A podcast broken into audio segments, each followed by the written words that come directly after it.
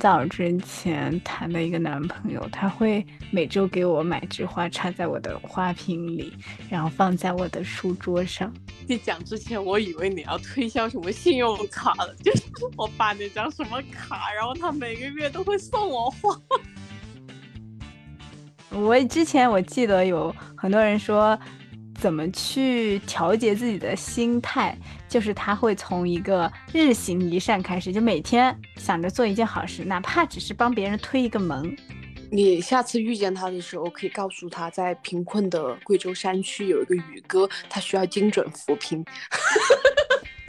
就是我们落地之后，大概到达酒店的时候已经十二点了，但是外面的饭馆一个都没关门。我这个人真是变态。对，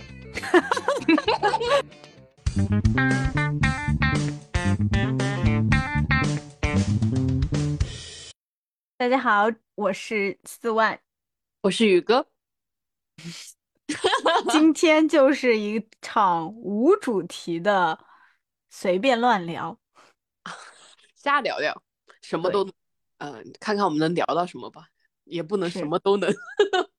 对，就是随便乱聊，想到什么聊什么。哎，其实我以后我们也可以用这样的类型，就是我发现了一个什么现象，然后就开启一个话题，然后这个话题聊完 就下一个人接就可以了，对吧？嗯，我最近又培养了个新的兴趣爱好。嗯，你说是什么？养鲜花。养鲜花那是什么？就是我会时不时的买一束花，因为我特别喜欢郁金香。然后我现在觉得看这种事物每天不一样的样子，嗯，蛮幸福的。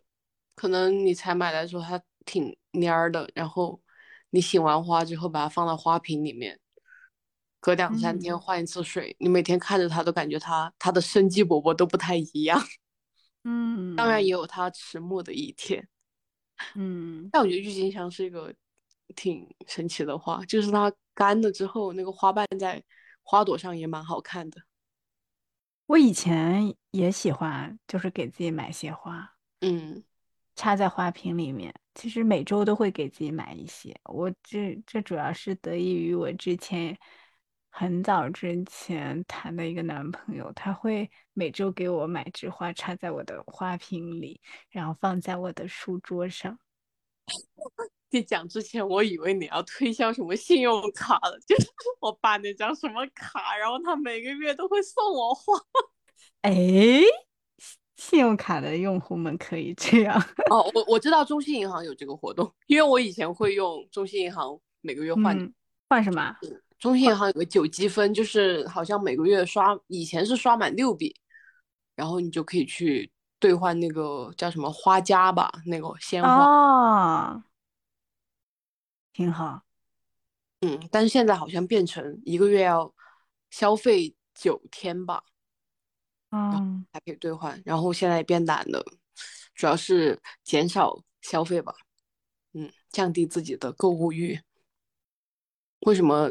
感觉我自己很矛盾，刚刚还降低自己购物欲，然后然后还在长期 买鲜花。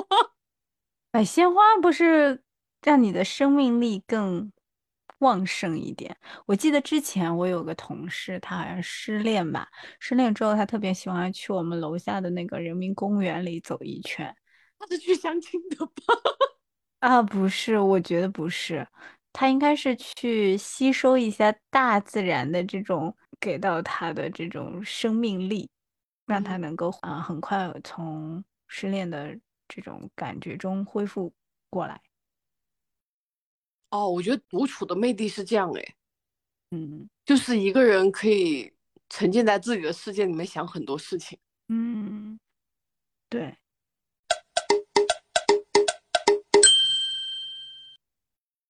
我最近发现一个问题，也也不是说问题吧。我最近发现一个现象，就是我发现我挺喜欢工作的。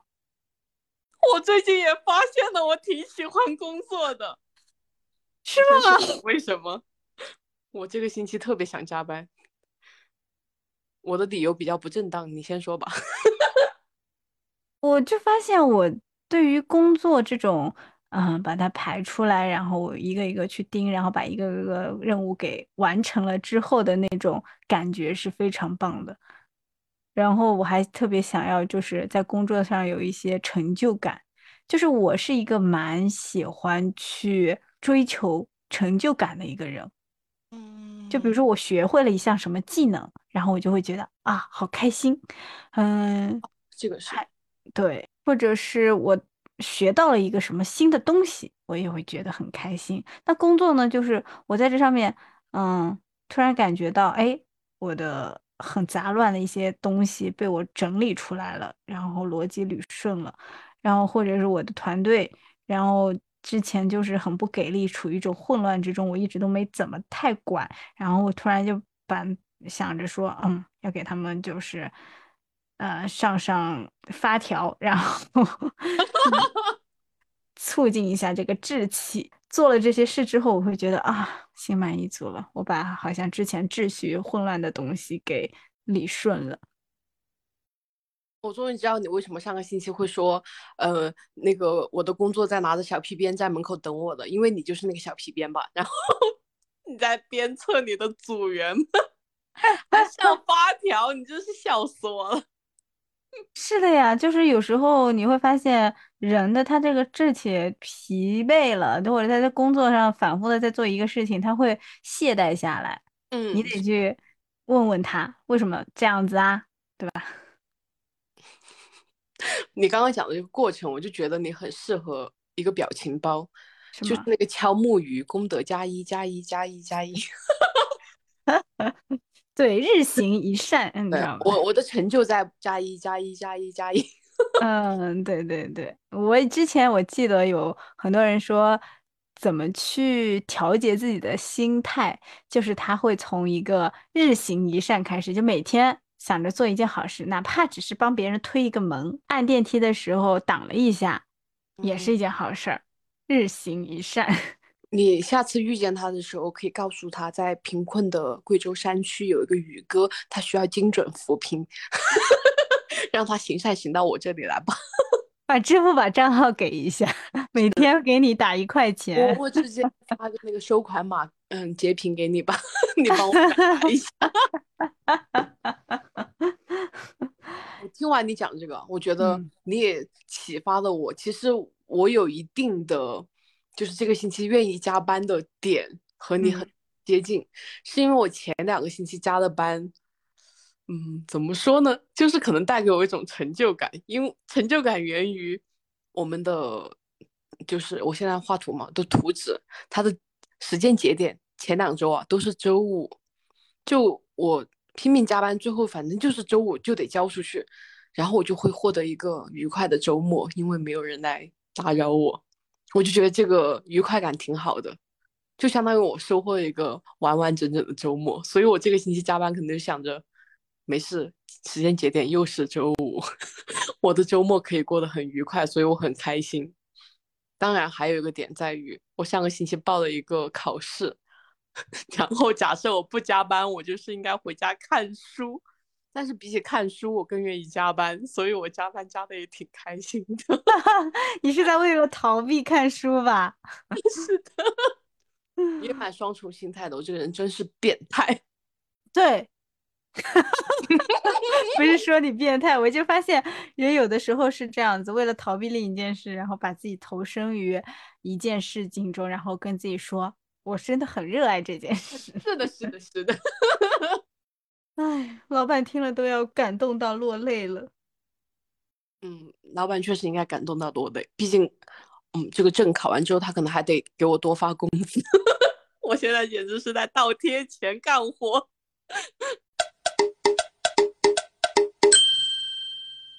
嗯，我最近突然发现，有些人对于这个微信名的备注啊，就是大不同是吗？对，就是比如说像宇哥，可能都不怎么给别人备注，会呃，吗？是对你算是比较为数不多被我备注的人。我的荣幸吗？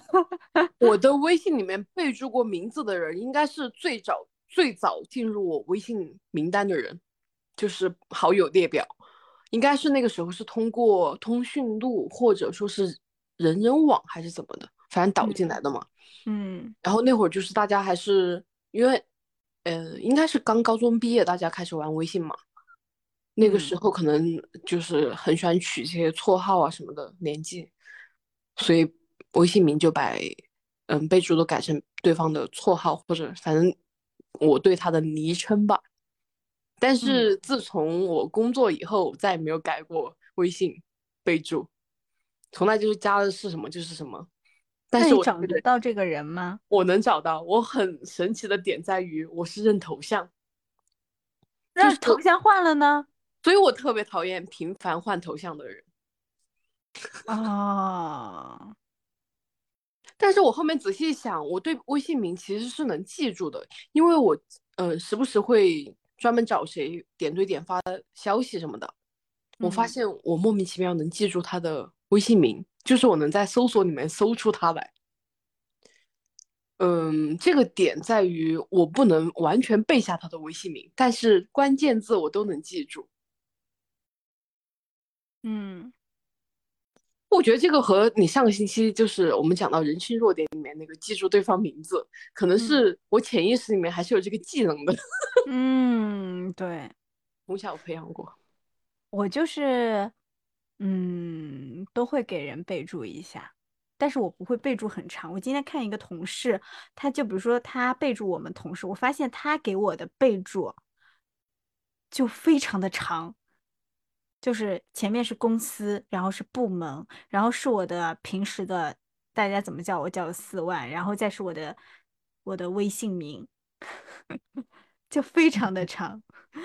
然后我就说，哇，你这个看着不累吗？有时候他那个备注长到就是已经超框了，你知道吗？天呐，他这个好像嗯、呃个人版的企业微信啊。啊，对对对，他说他会给公司的所有人都会这样备注，因为这样方便找。但是我就是只会备注一下，比如说这个人叫什么名字，那我就会备注一下。他如果提供给我，或者是我刚认识他嘛，但是如果说就是只是一个猎头加我，然后他也从来不跟我说他的名字，我也不会特意去问他的名字，大家就一直那样吧。就你其实还是只关注会有交集的人。对对对，就是一般交集比较多，比如一周会一周可能会聊到一次的天的这样的朋友的话，都会给他们备注他们自己的名字。嗯，你讲这个，我是我好像对于那种可能几辈子不聊天的，他都没有几辈子，就是可能一两年没有聊天的人，我都能记住他的微信昵称，就他自己的名字、微信名。哇，你好能这个还是我昨突然发现的。哇，可能哎，你这个技能好像我也有哎，就是我经常会去看别人朋友圈的那个个性签名嘛。哦，你是会对应这个是吗？那你可能是 QQ 空间玩的比较多。没有没有，我年少的时候玩的也很挺少的。然后我记人名的话，是因为我我也是跟你的想法一样，就是我觉得这是一个尊重别人的表现，所以我会特意去记一下。如果只要他告诉我他的名字，啊、怎么写，我就能记住了。我记头像能对应上这个人这个点是从玩微嗯博开始的，因为微博上大家就会取特别长、特别长的名字，那个嗯昵称嘛，因为嗯好像不限字数吧。嗯那个时候我就纯纯的通过头像来认人，嗯，然后这个技能就习得了，然后现在就用在了微信上。但是现在想想，这这有啥用呢？但是我觉得能记住别人的名字，就是人际交往中比较重要的一环。嗯，而且我觉得可能也有这样一个用处吧，就是等我年纪更大一些的时候，可以通过这个来自测我有没有老年痴呆。嗯，那还是蛮好的一个技能哦。对 对，我我刚刚突然想到，可能多少是可以检测到一点点吧，当然也有可能是因为真的年纪大了，记性不好而已。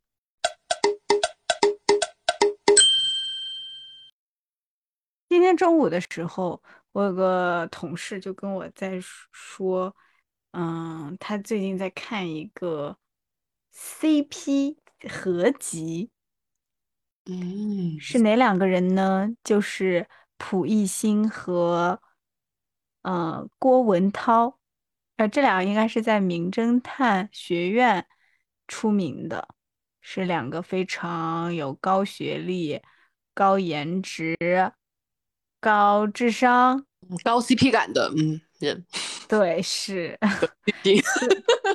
所以我就开始想到这个话题，就是智性恋这个话题。就宇哥，你是个智性恋的人吗？呃，就是要要怎么看这个知性恋？我理解的知性恋是理智的恋，嗯嗯，恋爱脑吗？就是恋爱的时候是是个理性的人，他是知性恋，但是是不是这个词汇并不是这样解释的呢？是当然不是这样，商有关。当然不是这么解释的啦。我来跟你讲一下啊，什么嗯是智性恋？是指的就是认为一个人的智商和头脑是最吸引人的性征，会被对方的智识所吸引，产生爱慕之情，甚至是性欲。嗯，哇哦，突然觉得这个是个好高级的东西。所以，如何判断自己是不是一个知性恋呢？就比如说，如果一个人的外貌呢对你没有太大的吸引力，而你发现他智商超群，或者在某一个领域有独特的才华或者见识，你就会控制不住的被他吸引。或者你对他读什么书，而不是穿什么牌子的衣服更感兴趣，亦或者你享受和他有来有去的去探讨一些问题，甚至很享受被他智商碾压的过程。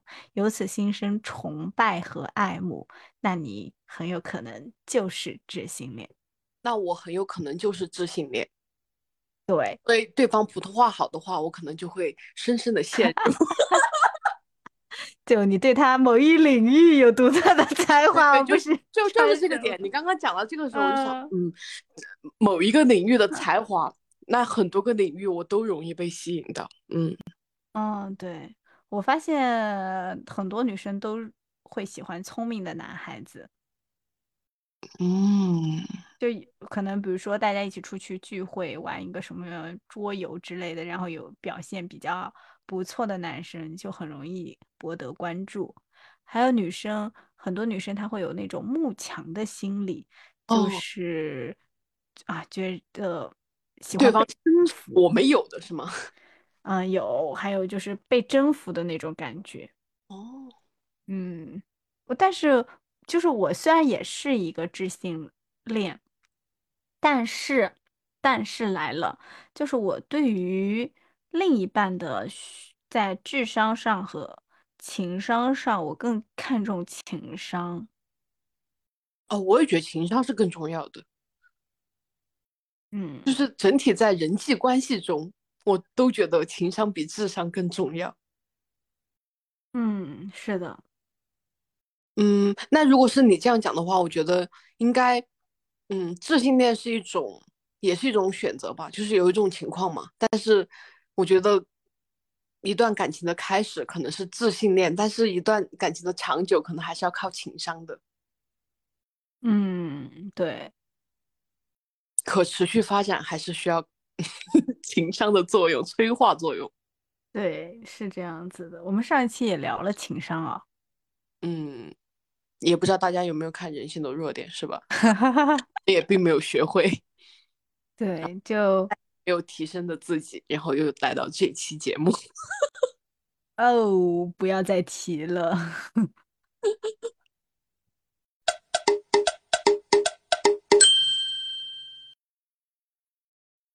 这么说，说到情商高，我就想起了一个人，谁？是谁？苏轼。苏轼？为什嗯，么？你不觉得他为人处事的态度就很情商高吗？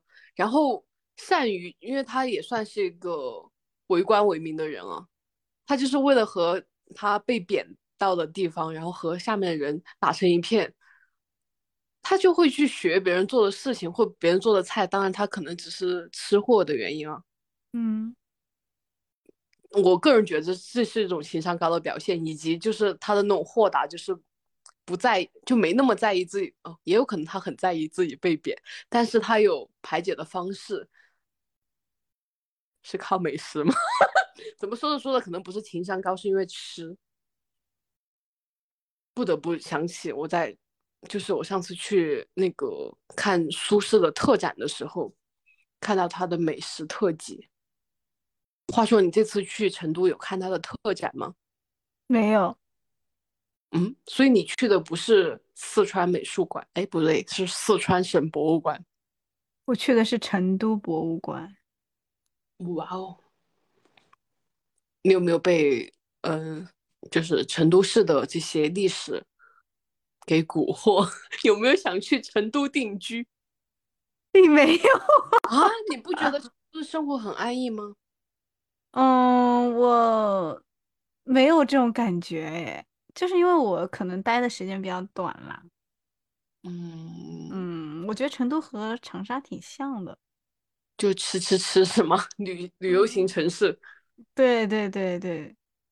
嗯，我倒是没有去过长沙，但是我感觉我朋友他们去长沙就确确实实完完全全就是在吃吃吃喝喝喝，可能嗯甚至为了茶颜悦色嘛，以前嗯就冲去了。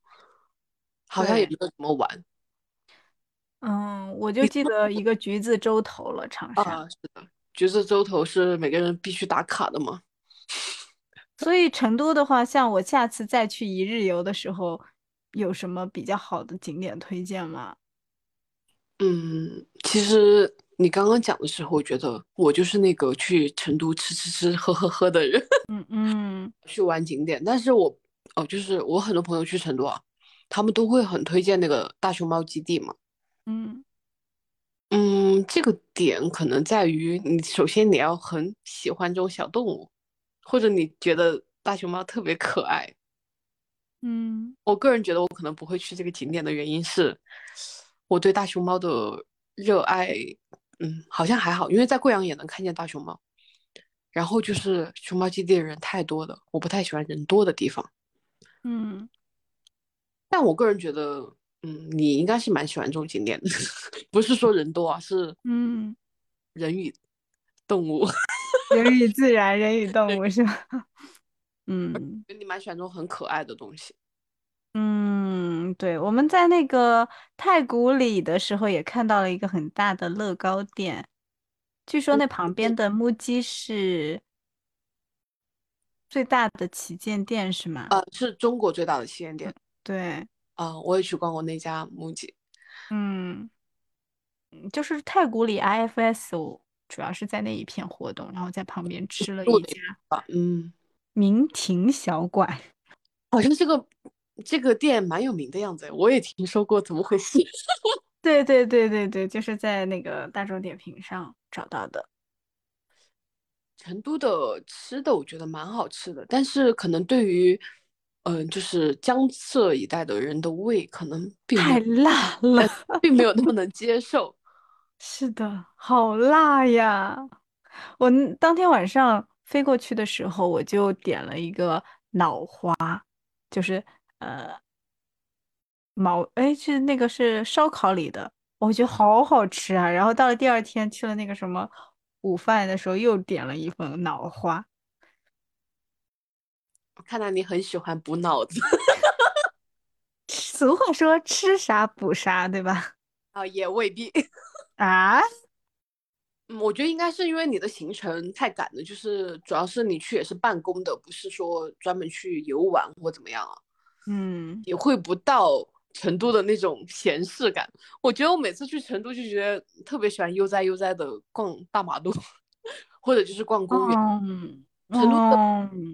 规划做的蛮好的，就是它的公园都，我个人觉得很，呃，就是让我觉得很宜居，嗯，就接地气吧，嗯，就嗯，公园周边可能都是好吃的，然后离住的地方也不远，它的公共交通也算蛮便利的，就在西南片区啊，我觉得已经算是比较便利的城市了。哦，你有没有觉得成都的物价也很？宜人 啊，成都确实是吧？嗯，是的，嗯，就是我觉得西南片区，呃，它的生活的性价比最高的地方，我觉得就是成都和昆明。这个性价比嗯包含就是我觉得它宜居程度，嗯 因为我觉嗯得这两个地方都比贵阳，嗯，怎么说呢？更你也不能说更好吃，其实贵阳也蛮好吃的，但是他们两个的性价比就是比贵阳高很多，所以我就认为这两个地方会比贵阳更具有更更宜居。哦，对，嗯，成都还有一点给我比较印象深刻的是，就是我们落地之后，大概到达酒店的时候已经十二点了，但是外面的饭馆一个都没关门。是的，呃西南片区都是这样的，就是很夜生活。所以我嗯去江苏读大学的时候，我觉得嗯，八点钟在街上看见没什么人，我和我妈都很震惊。哦，这边睡觉这么早的吗？怎么感觉好像很多店都关掉了，就觉得很神奇。好像十点钟出去，感觉连烧烤店都没有特别多的。但是在川渝地区，这个可能也不是说他开通宵吧，开到两三点是很正常的。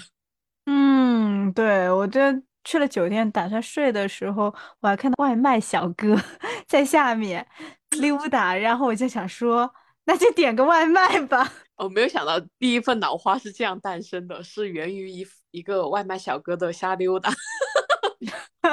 对，我当时还拍给你看了嘛。很震惊，嗯，是吧？震震惊到你了。是的，我就想说，哇，那应该在成都做一个外卖员，应该赚很多，一直工作那也是。辛苦钱呀。嗯，那但是就是不会不要害怕失业啊。哎，是的，是的，成都人蛮会享受的。你看他们就是时不时就，呃，没事儿就坐在公园里面喝个茶呀，然后嗯。要么约着朋友打个麻将啊什么的。所以失业了也挺好，是吧？失业就可以干这些事情。对，你你怎么没移居成都呀？啊，这个就源于我当时想回西南片区的时候呢，成都正好出了一个新政策，就是要社保交满两年才才能购房。我当时在想，就是嗯，当时换换城市的时候啊，我的想法嗯，是，房子还是刚需，就是还是先把房子买了，可能能，就是一家人能定个心，不然总会被念叨。哦，这样子啊，对，就把这个考虑的比较重要，嗯所以嗯当时就把成都往后面排了一下，结果没有嗯，到啊。宇哥，在刚刚过去的三八节，你有收到什么惊喜吗？啊，惊喜啊，就是加班，开心的加班。你有没有觉得这次的三八和以往不一样？可能就是我心态的不一样吧，因为我从三八节前一天就知道我三八节是不可能放那个假的，嗯，因为星期五要交图，然后我已经完成不了了。我当时就在跟自己和解，我的想法是人人平等，为什么女生要放这半天假呢？我们也没有放假，所以我真的感觉到，唉，可怜的劳动力啊！啊，是吗？你觉得呃应该放这个假吗？我觉得可以啊，嗯，就是有更好是吧？就是我我也觉嗯得，假设我今天没有工作，我是会给自己把这天这半天假给放了的，就是可能干一些自己想干的事情，比如说回家打扫卫生。哈哈哈，因为我到现在都，记得，我去年的三八节放了半天假，就在家里面做了一个精细化的大扫除，哇哦，发亮，然后很开心。很棒，所以不是还是劳动吗？这么一想，我心里又平和了。在公司干活是在挣钱，在家打扫卫生是疲惫自己。但是你让你的家更整洁了呀，没事，我的家现在有很多花，它们也绽放着，它们也让我家蓬荜生辉了。什么乱七八糟的，已经开始自我安慰了。嗯嗯，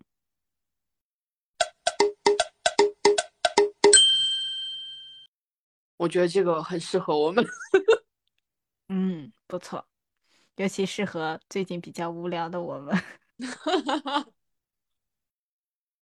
也是，就是有段时间我加班特别厉害，嗯，然后当时还讲到你的抑郁症，你还记得吗？就你嗯，有抑郁，对对对对对对，这这会儿又赶上你加班特别厉害了。然后你并没有抑郁，你毕竟你在用工作的小皮鞭鞭策你的，嗯，是的，没错。好了，明天我又要去鞭策一下了。时间不早了，嗯咱今天就聊到这里吧。嗯，拜拜，明天 精神饱满。毕竟我我才是被鞭打的那个人。加油，宇哥！加油，四万的好朋友们，我不是是呃好战友们。没错，那拜拜。拜拜。